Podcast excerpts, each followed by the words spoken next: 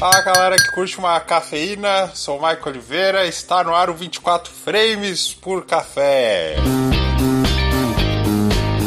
Bem, mais um episódio, seu podcast mensal. Estamos aqui com, com o nosso membro especialista, o posto Ipiranga do 24 frames por café, Josué Genuíno. Fala galera, faz um tempo que a gente não aparece por aqui, mas voltamos aí para para estar tá fazendo e compartilhando mais algumas experiências é, em relação ao cinema. É isso aí. Firme, forte, forte, firme. Exatamente. Então, José, já que tu não, não aparece um tempo aí, conte-nos as novidades, como está aí a sua, sua vida, o seu trabalho, se tem alguma relação com o cinema. É, bom, vamos lá. É, tem relação, eu fico muito feliz em falar isso, que, que é, hoje eu trabalho mais, tipo, a gente vem tentando migrar pro cinema, só que é o sonho de todo mundo, na verdade, trabalhar especialmente só com cinema, né? Mas infelizmente não não não não acontece isso da noite pro dia, às vezes, dependendo, não acontece trabalhar só com isso aqui na nossa região, mas a gente tem que estar tá sempre fomentando isso. É, eu trabalho hoje atualmente, estou trabalhando com muitas campanhas de moda, que é uma coisa que me possibilita muito também no cinema, porque eu trabalhei muito tempo, é, eu sempre costumo dizer que minha escola foi trabalhar na produtora, né? Uma produtora que eu trabalhava que era de casamento, então, tipo, lá eu aprendi muito. Só que, é diferente do cinema que tu cria as coisas, tu, tu dá uma direção, tu, tu imagina a, a, o projeto desde o início até o final, né? Então, e eu nunca tive a liberdade, por exemplo, a gente não vai parar um casamento para dizer, tipo, não, não, espere um pouquinho, quero fazer uma coisa diferente aqui, vamos fazer um... Não existe isso, né? É uma coisa que já tá pronta e você só capita e edita, sabe? Então, e hoje eu trabalho muito com... Tenho trabalhado muito com moda, com filmes de moda. Já tenho aí quase uns 70 filmes de moda na, nos últimos é, um ano e meio que eu tenho trabalhado nessa área e institucional, institucionais. Então são áreas que tu consegue criar. Tu tem é, na parte institucional, tu tem um roteiro, tu desenvolve as cenas. Na parte da moda, tu, tu também consegue tipo trabalhar uma direção da, das modelos, dos modelos, sabe, dos atores e assim por diante. Então é uma proximidade, não é cinema, mas é, tem uma proximidade. Então eu já fico muito feliz de estar atuando nessa área. Tem todo o processo também do que a gente vai falar hoje. É, não sei se você já pode revelar o termo, mas enfim, tem muito já, disso já. também. Vamos falar sobre pós-produção hoje, então eu consigo aplicar muito isso porque na hora que eu estou gravando, eu já estou pensando na pós-produção. E isso é muito interessante porque tu já grava é, é, pensando no material final, então tu já está com o negócio funcionando na cabeça, sabe? Então isso é muito interessante e eu hoje estou migrando para esse caminho. Eu fico muito feliz em tá, em conseguir estar tá conciliando essas coisas e volta e meia a gente tem conciliado alguns projetos é, independentes que, que, tipo assim, a gente caminha em paralelo, sabe? Então não tá, não tá uma profissão tão distante disso, tá numa profissão que caminha ali do lado, não, não é o, o cinema que a gente deseja, mas é algo que, que a gente fica feliz em estar tá fazendo, sabe? Sente, quando conclui o trabalho, bah, que bacana que ficou esse trabalho, sabe? E, a, e por conta de experiências que às vezes a gente é, obteve produzindo o cinema independente e por aí diante, sabe? Muito bem, Josué. Agora entrando no nosso tema de pós-produção, a gente falou um pouquinho de no episódio de produtor, mas na visão do produtor em si, na visão da gestão. E agora a gente vai dar uma passeada ali pela, pela forma mais técnica mesmo. A gente vai uh, na base e ver como que o filme vira filme. Acho que pós-produção, a pergunta mais comum que, é, que as pessoas fazem para tentar entender essa etapa é: quando o processo de filmagem acaba, o que, o que acontece? Uh, bom, vamos à, à ilha de edição, como é conhecido por, por muitos. É, enfim, a ilha onde é todo montado. Alguns falam edições, alguns falam montagem. É, existem vários termos, né? O mais conhecido hoje é montagem, tipo, o mais conhecido, digo, no mundo cinematográfico é montagem. Tu monta o filme. O que, que deriva montar, né? Praticamente está montando um quebra-cabeça. É, digamos que tens um Lego aí, tu quer montar alguma coisa. Tu escolhe, tipo assim, vem, compra o Lego lá na caixa, tu vai montando peça por peça. O filme nada mais é que isso. Eles são gravados todos aleatórios, de acordo com o que a gente comentou nas produções. Grava a cena 50, depois volta para a cena 2, enfim. É todo uhum. um, um, gravado que ninguém sabe nada. Até curioso que eu tava lendo no, num grupo que a gente participa ali do, do 24 frames, que a respeito de que é, receberam os atores lá dos Vingadores receberam o roteiro é... errado. errado porque eles dão spoiler. E eles falaram que, pô, a gente tá gravando, mas essa cena aqui, de onde é que vai essa cena? Não tava no roteiro. Então, é, muitas vezes, em muitas produções, acontece isso com com coadjuvantes, com, com figurantes, sabe? Eles não entendem, eles estão lá olhando, o que está acontecendo? Daqui a pouco um cara dá um tapa na cara do outro, o outro já sai xingando, enfim. são cenas aleatórias que são gravadas, daqui a pouco estão num funeral, já foram para um bar, mas que, que sequência louca. E tudo isso é, toma vida quando já tem vida, na, na verdade, na cabeça do diretor, de, de roteirista e tudo mais, mas ele ganha vida realmente aonde a gente vê assim, não, aconteceu mesmo, deu tudo certo, é quando entra na parte de pós-produção. Que aí, então, é o, é, é, começa o processo de montagem. E aí, em grandes produções, é, seriam umas coisas exorbitantes, até que eu não, eu não tenho muito conhecimento para falar a respeito. Vou falar do que a gente conhece hoje, de como a gente trabalha hoje. Uh, terminou o filme, beleza, a gente traz todo o material, é, pra, vai estar no HD, onde é que vai estar no computador e tal. E aí a gente começa a parte de, ou seja, é, um papel muito importante que tem na hora da montagem são gravados diversos takes. E muitas certo. vezes gente, as pessoas acham que bah, a claquete é só para fazer o barulhinho lá em cima e para sincronizar o áudio da batida também. Mas ela tem um papel muito importante que é: eu gravei 10 takes de uma cena só, da cena 1.1. Eu tenho 1.1, 1 até 1.120. Pai, qual dessas 20 que é a melhor? Aí a gente pega os boletins, tem a pessoa que é responsável por boletim no set de filmagem que fica lá dizendo: ah, a cena 1.17 foi ótima, mas o áudio deu um probleminha. Aí a cena 1.18 foi a perfeita. O diretor, todo mundo falou que foi tudo perfeito, beleza. Então o que acontece? Ele vai estar tá com um boletim do lado, ele vai abrir aquelas 20 take lá e vai olhar só pela claquetezinha. 1.8, 1.18 ah. é a perfeita. Ah. Ele pega 8 e traz para cá e descarta todas as, outras 19. Ele não vai assistir 19 take de novo para ver qual é o melhor. Tem um boletim Entendi. que tá ali para auxiliar ele. Então, ou seja, Aí ele já pega e já sabe que essa cena aqui é esse take, não tem, beleza. Aí ele pega ah. de outro ângulo e assim por diante, começa a montagem. Em filmes é, de produções bilionárias e tudo mais, existem vários processos. Por exemplo, tem um editor que só edita diálogo. Todos os diálogos do filme ele monta, ele só fica montando diálogo. É o cara que fica lá só fazendo isso. O outro só monta cena de ação. Ah, pancadaria, o cara é especialista. Então, por isso que a gente vê, às vezes, na, na lista de edição, tem lá 300 pessoas editando, por conta de que uh, os pacotes que a gente usa uh, que a gente usa hoje, por exemplo, eu uso Adobe hoje, que é, um, é uma marca muito conhecida né, no mercado. E a grande, na verdade, todas as marcas já possibilitam, as marcas profissionais de editores de vídeo, elas proporcionam isso, que tu pode editar é, em grupo, em conjunto, eu não sei qual é a sigla certa, ou seja, quer dizer que a gente bota todo o material nas nuvens, num determinado servidor particular, e aí a gente divide, tipo assim, a gente abre o projeto aqui na minha máquina, outra pessoa lá no, do outro lado do, do mundo abre o mesmo projeto e ela tá é, ali editando as cenas de ação, tá montando uma timeline, enquanto eu tô aqui fazendo outra edição. E tipo assim, uhum. acontece muito isso. E o diretor tá em outro lado do mundo também acompanhando tudo, vendo como é que tá o processo. Isso acontece em produções bilionárias. É, dando uma pausa, eu, eu, lembrei de algo muito interessante. que eu falei de software agora, é, essa semana retrasada agora, tem uma polêmica em, em pós-produção que, que tem um é, geralmente Adobe são Final Cut, que é do, da, da Apple, são referências assim, no, no, mundo da, no mundo da edição, de pós-produção. Mas existe o, o DaVinci Resolve, que é um, um um aplicativo de cor que é usado no mundo inteiro, em Hollywood, muito usado lá. E ele fez uma atualização agora que ele proporciona edição também, a montagem também, porque a, a, parte de cor a gente já vai falar mais pra frente, mas é uma, uma parte específica, depois que o filme já está todo, todo, montado e tudo mais.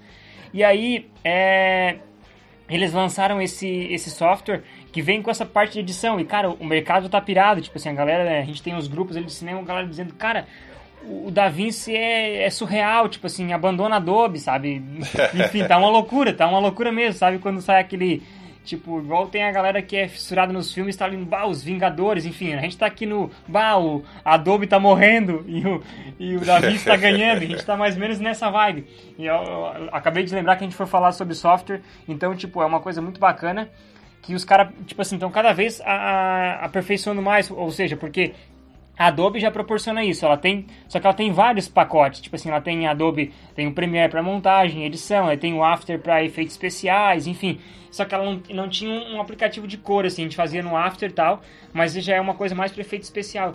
E aí o DaVinci, que era especialista em cor, agora lançou esse negócio de vídeo muito mais simplificado, muito mais fácil. E, uhum. tipo, então, cara, foi um ouro, assim, e eu acabei de lembrar aqui que é uma coisa muito interessante no mercado da pós-produção. Tá acontecendo agora, inclusive, isso. Muito bacana. Olha aí. Então, para quem tá ouvindo, fica, fica a dica, né? Fica a dica. Eu tenho Agora, que, aprender, eu tenho que aprender é. também. Quero migrar para ele. Tô, tipo assim, a, a propaganda tá demais, sabe? Tá demais mesmo. Então, eu tô até Sim. pensando. É claro que é um outro aprendizado. A gente tem que estudar o programa também. Não adianta simplesmente, ah, dizer não, eu não gosto, porque é muito difícil. Eu falei da mesma maneira quando, há cinco anos atrás, eu, eu editava no Sony Vegas e eu, eu olhava o Premiere e dizia, nossa, esse bicho aí é muito ruim. E, tipo, hoje pra mim é um dos melhores, sabe? Muito organizado e muito simples.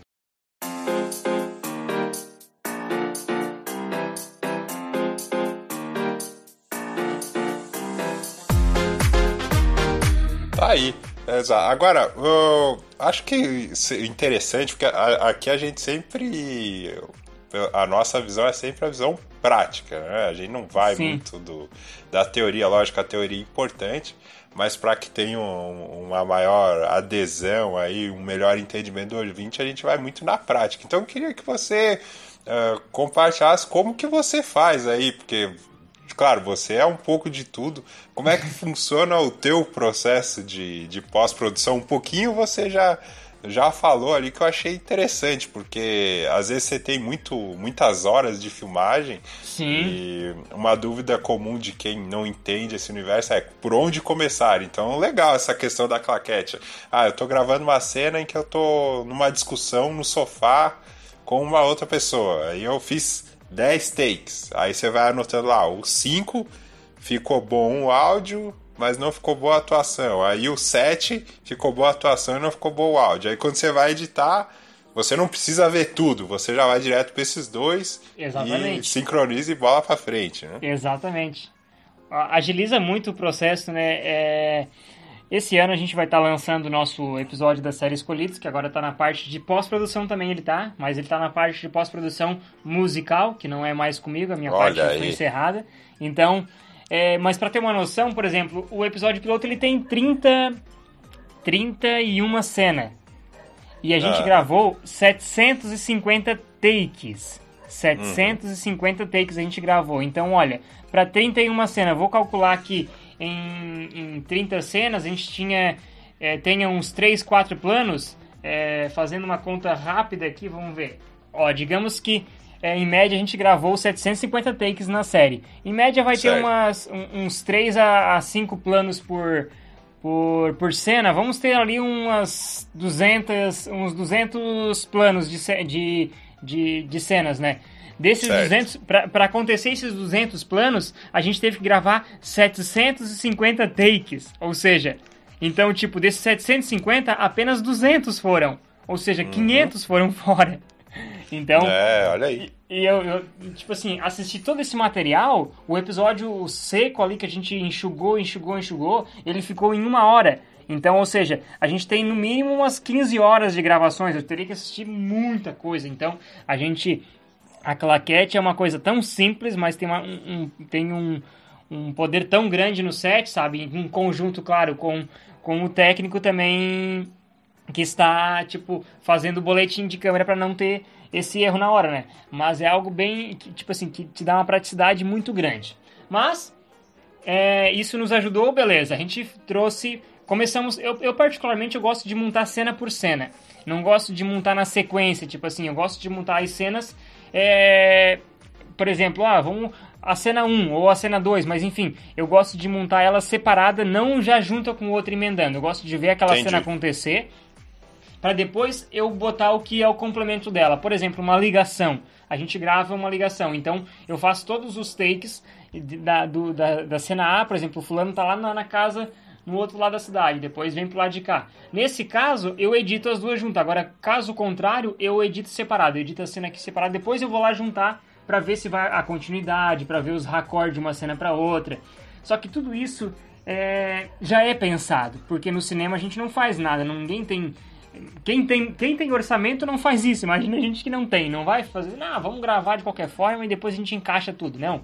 Tudo tem, tem uma. uma é, tudo tem que se encaixar, né? Então, ou seja, em grandes produções, um exemplo muito interessante: em grandes produções, o que acontece? Existe o, uma profissão que é chamada de é chamada de logger, é quem fica fazendo a logagem no set. O que acontece? Essa pessoa fica lá responsável em produções bilionárias, os caras têm até programa básico de montagem que eles fazem o quê?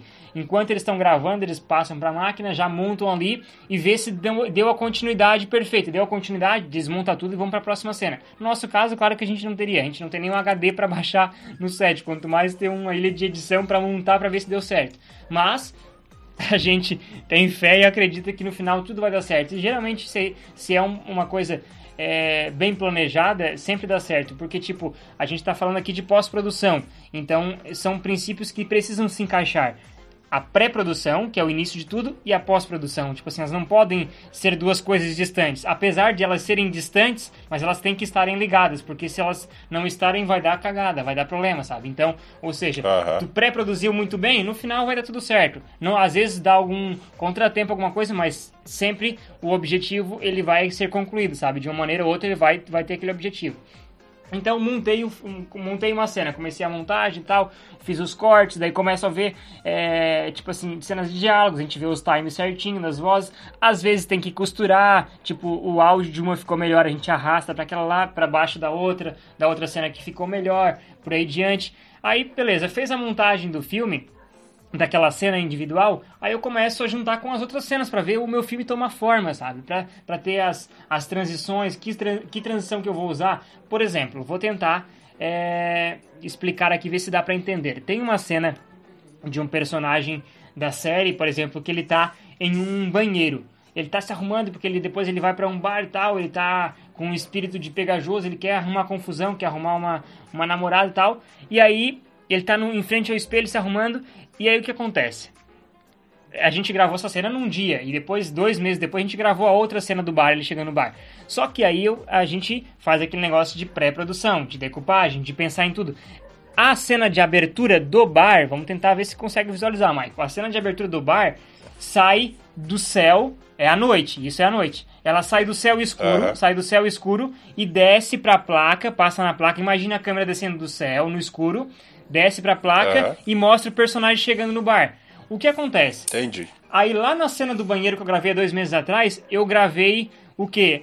É, ele dentro do banheiro, ele apaga a luz, fica tudo preto, eu já corto para outra cena do depois do céu preto, ou seja, a, a pessoa não conseguiu perceber que a cena mudou, Entendi. sabe? E já desce, então a pessoa, oh, que transição massa. Isso se chama pré-produção, é um raccord que, tipo assim, é uma coisa planejada, sabe? Não acontece simplesmente, é, tipo, a gente vê no filme, por exemplo, tá numa parede, aí a câmera atravessa a parede e já sai em outro cenário. Isso não é, não uhum. foi feito, ah, vamos fazer aleatório. Não, é uma coisa pensada, porque, tipo assim, são ligações entre cenas, sabe? Isso precisa acontecer. Então, tipo, a gente Opa, ele vai sair do, do banheiro, beleza, apaga a luz que fica tudo preto, e aí no preto já cai no céu escuro, e tipo assim, emendou uma cena na outra perfeitamente. Tu não vê aquele corte brusco assim, nossa, que corte ruim, sabe? Que, que, que coisa ruim. Então, isso é uma coisa é, que a gente tem que pensar, e aí, aí, aí que começa a tomar vida o negócio. Tu começa a ver, pô, uma cena encaixou com a outra, que massa. Aí, tipo, por mais que a gente gravou uma cena há dois meses atrás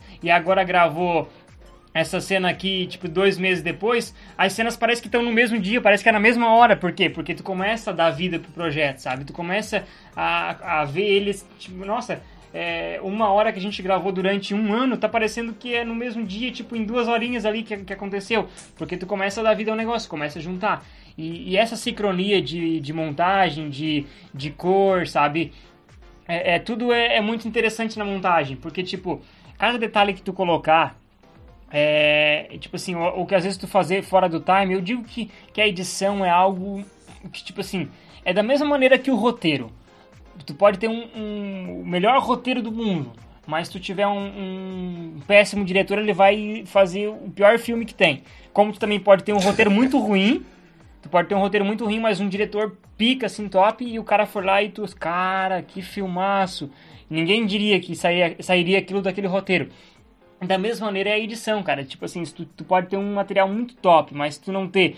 Se tu não, te, não, não, não se entregar ao projeto, se tu não in, se inteirar ao projeto, tu pode arruinar tudo, sabe? Tu pode fazer uma edição que, tipo, a pessoa não consegue convencer, tipo, uma cena de ação, por exemplo. A cena de ação, tu tem que, ter, tu tem que entrar na vibe do personagem, sabe? Tu tem que entrar no, no espírito, porque tem todo um trabalho de uma equipe, tem todo um trabalho de um diretor, de um diretor de fotografia para fazer a narrativa de câmera, e aí simplesmente tu vai lá e edita bem mal e mal, tipo assim, ah, vou editar corte aqui porque é cena de ação, então pode ser qualquer corte. Não tudo tem um time, sabe? Tudo tem um. Tem, tem cenas que às vezes. O que aconteceu? Eu gravei três planos, três planos de uma cena, e eu utilizei só um.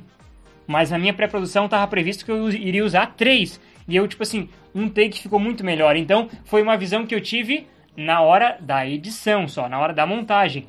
Às vezes eu poderia ter essa visão lá no set e dizer, cara, ficou bom essa cena. E eu poderia simplesmente ter dito, não, não precisa mais gravar os, os próximos planos, os, os próximos planos, takes.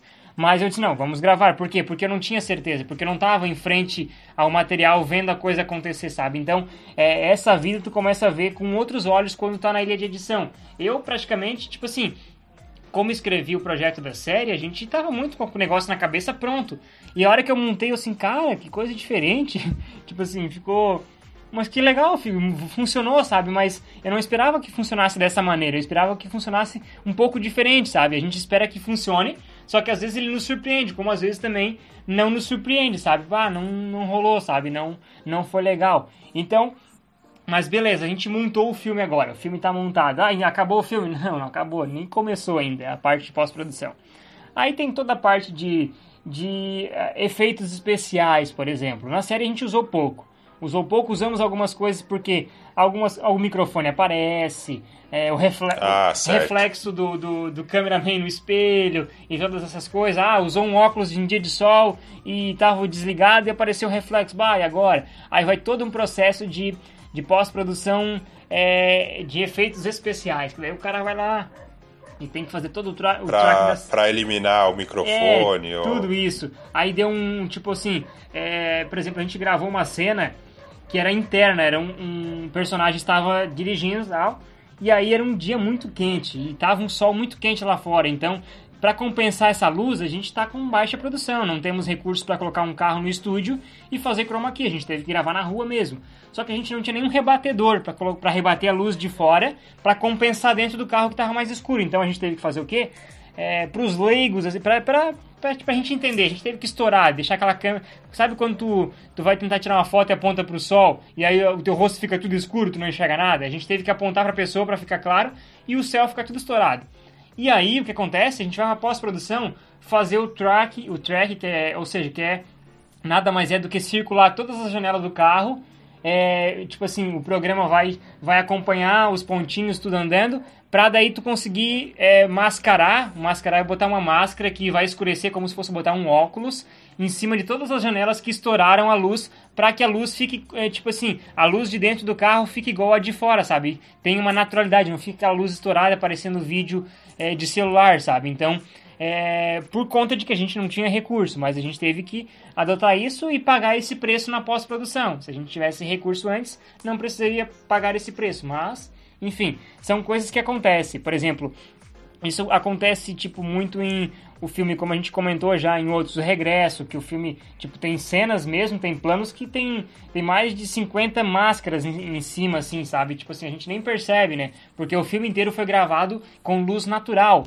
Tipo assim, cara, animal. Só que, tipo, isso uhum. eles já sabiam que teria um preço. E o preço quem pagaria seria o cara do After Effects ou do, do, da, da parte de pós-produção que queria se ferrar depois. Eu quero essa cor aqui no filme e tu vai ter que dar um jeito, sabe? Então, é, é uma coisa que, tipo, ah, teve o. É, muitos, muitos desafios aconteceram naquele filme, tipo, eu até tava assistindo uma entrevista e, e, cara, surreal, assim, sabe? Uma coisa que é uma aula pra gente, é uma aula de pós-produção mesmo. O, o filme de pós-produção e de fotografia, sabe? Animal, sensacional. E tudo isso acontece, mas beleza, fiz as, os efeitos especiais. Por exemplo, no nosso caso também a gente teve um, um, pequeno efeito especial na série, que foi esse de remover. Mas teve um momento em que um personagem leva um tiro e tudo mais. A gente, claro, não tem é, isso não, na verdade não tem nada que faça isso, né? Não tem nenhuma arma que vai te dar um tiro e vai aparecer alguma coisa. É, que não seja pós-produção. Então, tipo, a gente gravou a cena da, da, da, do personagem atirando no outro e tal. Aí, beleza. Aí quando o personagem cai no chão, ele já cai com, com a famosa bolinha de sangue ali, que espatifa, bota a mão para segurar e já tá tudo ensanguentado. Mas e a hora que ele leva o tiro? Como é que acontece isso?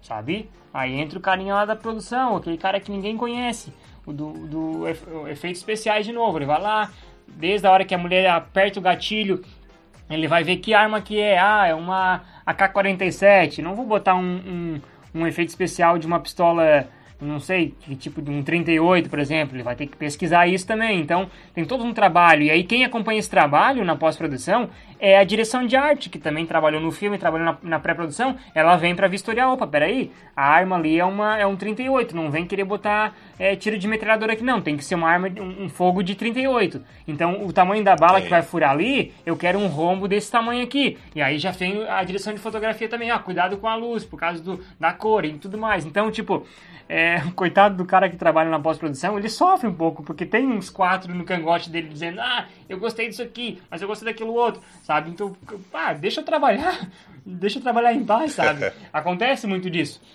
E a pior coisa, editor, tipo assim, eu falo por mim mesmo, eu odeio, odeio cliente em cima dizendo, ah, por que não faz isso aqui, aquilo lá não, não sei o quê. E tu sabe que não vai funcionar algumas vezes, sabe? Sim, e, e sim. sabe que não vai funcionar, mas o cara tá ali. Às vezes tu tem que mostrar pro cara, tem que fazer, mostrar, olha, ah, não ficou legal, eu só eu falei que não ficou legal. Mas enfim, é. acontece isso no cinema também. E tipo assim, claro que no cinema é muito mais é muito mais exigido por, exigido por conta de que é, não é o trabalho simplesmente do tipo assim o meu trabalho eu faço a, a tipo de um, um trabalho para um cliente um institucional uma coisa bem bem fechada bem menor ali é o trabalho da direção de arte que está em jogo a direção de fotografia que está em jogo é o trabalho do diretor é o trabalho do ator tem, tem muito trabalho envolvido né então se o cara fazer uma coisa ruim é, o editor fazer uma coisa feia tipo assim não é só ele que está levando é, mancada, né? Tem, toda uma equipe, né? Então, por isso que às vezes acontecem essas coisas de,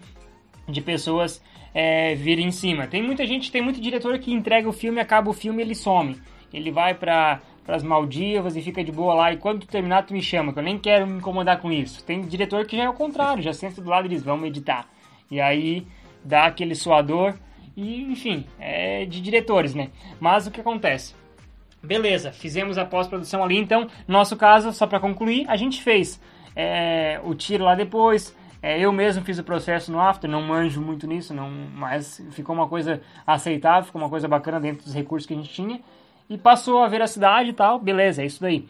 É, finalizada essa parte, os filmes eles são gravados assim como é, como fotos, quando a gente vai, digamos, a fazer uma campanha de foto, ou antigamente, por exemplo, uma foto analógica, é, existia o analógico, certo? Então, o negativo, que é, conhecido, que é conhecido por muita gente, né? O negativo.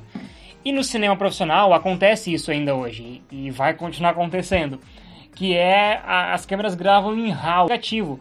É, então, ou seja, que te dá muito mais. É um arquivo sem compreensão nenhuma, porque quando eu gravo, ah, peguei, eu tenho uma Canon aqui, tenho a minha Sony e tal, mas são câmeras que tu já sai com formato MP4. Mas como que eu gravei um vídeo em MP4 com uma compreensão que roda em qualquer é, celular ou coisa de, de, de, tecnologia hoje. Então, tipo, já sabe que é uma coisa comprimida, que já pegou toda a tua qualidade que tu tá vendo no monitor do set lá e comprimiu tudo ali num áudio junto. No cinema é tudo gravado separado, áudio e vídeo. Vídeo é uma coisa, áudio é outra. Áudio gravado em formatos que te possibilitam é, tirar ou aumentar a respiração do ator, se preciso for, enfim. E da mesma maneira, o arquivo é, de vídeo também é gravado assim, é gravado um, um, sistema RAW, que é um sistema como se fosse tu tá com o negativo do filme na tua mão, só que claro, tu tá com ele digital.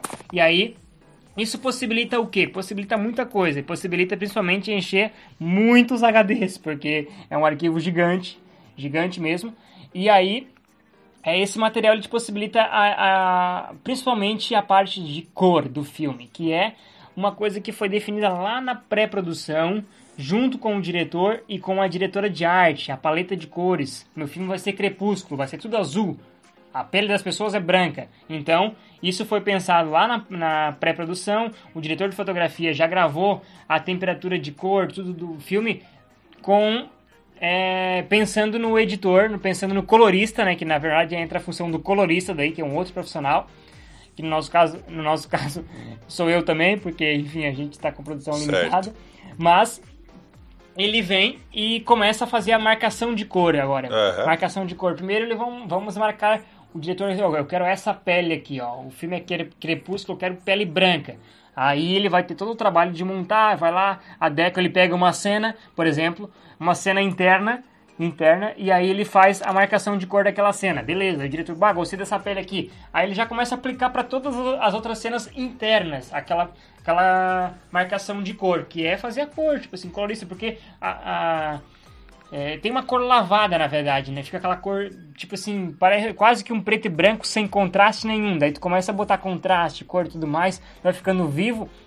E aí ele fez a marcação de cor disso, de pele, beleza. Agora vamos para a marcação, ah, o verde eu quero um verde meio azulado. Ah, eu quero um verde meio azulado, mas eu quero um, um verde que tenha eh, não tenha tanta saturação, baixa saturação um pouco. Aí beleza, ele faz todo esse processo. Enfim, fez toda a cor do filme, ficou maravilhoso. Ah, em baixas produção acontece muito o seguinte também. Às vezes a, a produção não tem dinheiro para comprar iluminação, para fazer uma cena à noite, fazer aquela, aquelas cenas de cinema, que a lua azul e tal. O que, que eles fazem? Eles gravam de dia. E aí quem se ferra depois?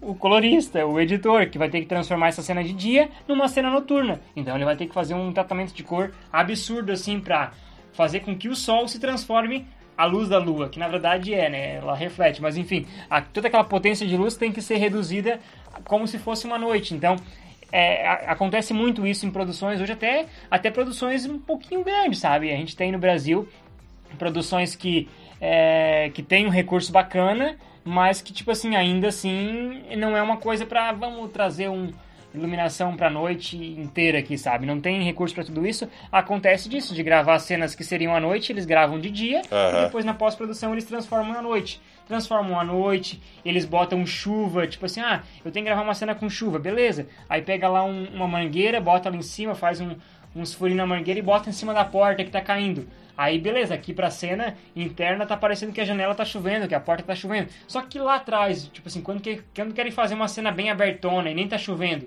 aí entra mais uma vez o trabalho do After Effects, eu digo, do After Effects é um, pro, um programa de um software, eu digo, entra mais uma vez o trabalho do é, efeito especial, o cara quer fazer a chuva, daí o cara vai lá, mapeia toda a cena, faz um toda aquela macumbaria que ele faz lá, beleza, e faz a chuva cair. Tipo assim, então, ó, chovendo, frio, nem tá nada, tá sol quente pra caramba, sabe? Então, tudo isso. A gente às vezes percebe muitos erros em filmes que tu vê que tá chovendo, mas pô, o ator não se molha, parece, sabe? Por conta disso, por conta de que foi pós-produção, eles fazem uns pingos meio falsos ah, tipo, às vezes cai, mas não pega, sabe? É, um, é um, até um, umas coisas assim que, enfim.